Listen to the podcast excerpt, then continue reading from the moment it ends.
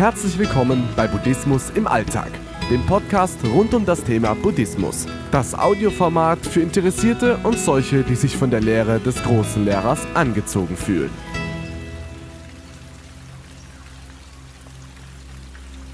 Die Essensmeditation. Wer denkt schon beim Essen über das Essen nach?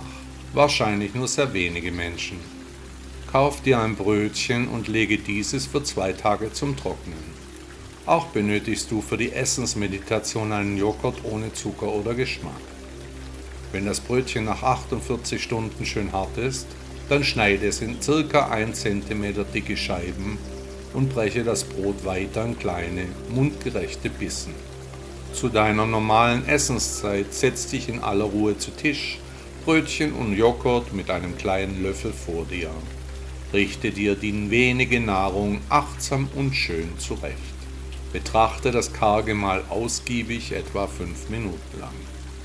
Nun nimm das erste Stückchen Brot bedacht zu dir und kaue es 40 Mal, bis sich das Stück in deinem Mund komplett aufgelöst hat. Erst dann nimmst du langsam einen kleinen Löffel von Joghurt in den Mund und schluckst jetzt die Speise damit herunter. Wenn du beim Kauen Schwierigkeiten hast, dann halte den Kopf leicht nach vorne gebeugt, dadurch wird der Schluckreiz etwas unterdrückt.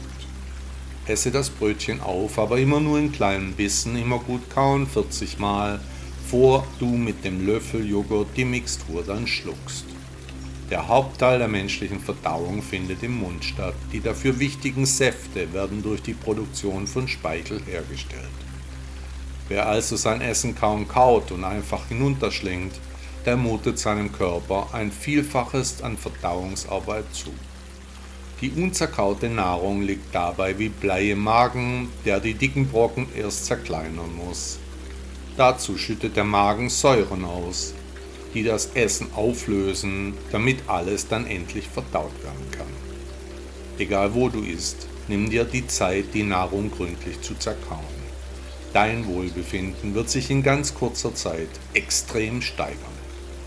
Der deutsche Philosoph Friedrich Nietzsche sagte einmal, du musst nicht nur mit dem Mund, sondern auch mit dem Kopfe essen, damit dich nicht die Naschhaftigkeit des Mundes zugrunde richtet.